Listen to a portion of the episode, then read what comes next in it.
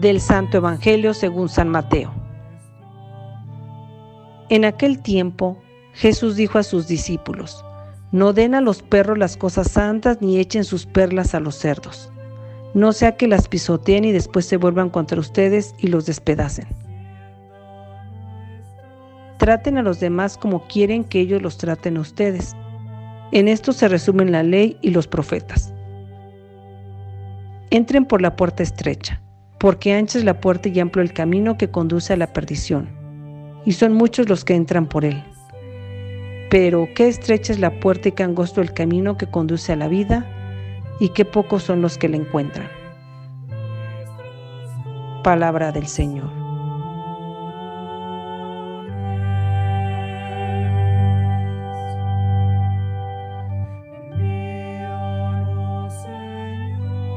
El Evangelio de San Mateo se caracteriza por presentar al Mesías como el gran Maestro, que instruye a sus discípulos. Por esta razón, los grandes cinco discursos representan momentos privilegiados para esta enseñanza sobre la identidad y misión de los mismos. También acerca de las condiciones y exigencias que conlleva el seguimiento de Jesús. En el texto de hoy, Mateo capítulo 7, versículo 6 y 12 al 14, encontramos algunos dichos del Señor reunidos por el evangelista en el primero de estos grandes discursos, el del Sermón de la Montaña. En él encontramos los criterios fundamentales que delinean el perfil del discípulo y su relación con Dios y con el prójimo.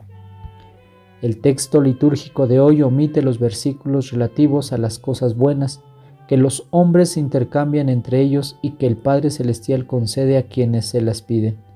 La exhortación que encontramos en el versículo 6 se apoya en un hecho de experiencia. No hay que dar cosas valiosas a quienes no tienen capacidad para apreciarlas en su justo valor. Dar cosas en forma indiscriminada no solo contradice el sentido común, sino que hasta puede resultar peligroso. Dado el carácter general de la exhortación, es probable que haya que aplicarla de manera distinta según los diversos contextos. Por ejemplo, en un contexto eclesial podría referirse a la participación en las celebraciones cultuales. En un contexto misionero, habría que entenderla como una invitación a no anunciar la buena nueva a los que no muestran ningún interés o aprecio por el mensaje o se obstinan en rechazarlo. En la comunidad de Mateo, esta recomendación invita al discernimiento y prudencia al ofrecer las cosas de valor. Comunicar lo que es santo a personas que no aprecian su valor y su verdadero sentido es exponer inútilmente el Evangelio o los sacramentos, al desprecio o a la profanación. Aunque nadie esté excluido de recibir el Evangelio, los discípulos no deben ser ciegos a la actitud de los demás. En el versículo 12 se le conoce como regla de oro y cierra la parte central del Sermón de la Montaña, pero no es una invención de Mateo, era conocida en los círculos rabínicos, pertenece a la tradición religiosa de la humanidad. El sentido que aquí tiene esta regla no depende de su sentido original ni tampoco puede ser desligado del contexto matiano. El texto ofrece una clave. Esta es la ley y los profetas. Esta expresión busca sintetizar la parte central del sermón de la montaña. Mateo ha buscado ir al corazón de la ley, que es Dios, y le confiere el rango de justicia superior. Con otras palabras, Mateo está instando a un amor operativo que toma la iniciativa y se adelanta.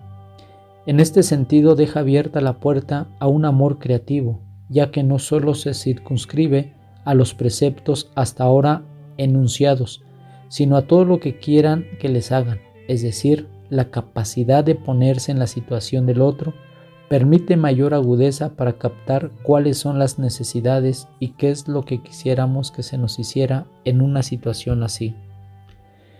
La exhortación conclusiva de Jesús es hacer una elección decisiva para entrar en el reino de los cielos. Encontramos la imagen del camino, muy frecuente en el Antiguo Testamento. es particularmente apropiada para designar la conducta y el modo de vida de una persona. Ante las palabras de Cristo que se dirigen a sus seguidores de todos los tiempos, es necesario tomar decisiones y actuar. Cristo nos previene y ofrece criterios de discernimiento usando y renovando las imágenes tradicionales del camino. La puerta estrecha sigue siendo para todos los seguidores de Cristo la puerta del pobre y del excluido, la puerta por la que Él mismo atravesó el umbral de la existencia humana. ¿Qué camino queremos avanzar? ¿Camino espacioso? ¿Camino amplio? ¿Camino de comodidad? ¿O camino estrecho? ¿Camino de sacrificio? ¿Camino de mortificación? ¿Camino de generosidad? El camino ancho es el apego a los bienes del mundo que los hombres desean ardientemente. Estrecho es el que se recorre al precio de fatigosas renuncias. Observemos también cómo insiste en los individuos que marchan por ambos caminos. Son muchos los que caminan por el camino ancho, mientras que solo pocos se encuentran en el estrecho. No es preciso ir a buscar el camino ancho, ni resulta difícil encontrarlo se presenta espontáneamente a nosotros, porque es el camino de los que se equivocan. El estrecho, en cambio, no todos lo encuentran, y los que lo hallan no siempre entran en él de inmediato. Muchos, en efecto, aunque han encontrado el camino de la verdad, se vuelven atrás a medio camino, presos de las seducciones del mundo. Pidamos al Señor que nos conceda la gracia de entrar por la puerta de la salvación y en la vida de la gloria después de haber recorrido el camino estrecho de la justicia y haber entrado por la estrecha puerta de la penitencia, que nos enseña a evitar las sugerencias de los engañadores y nos concede evitar la sencillez y la inocencia de los hombres espirituales, que nuestro corazón eche sus raíces no en la tierra, sino en el cielo, de modo que sea encontrado fiel en los frutos de las buenas obras, más bien que en el follaje de las solas palabras. Que el Señor nos conceda, por intercesión de la Santísima Virgen, cumplir la voluntad del Padre Celestial y traducir en obras las palabras que escuchamos de Él. Que así sea.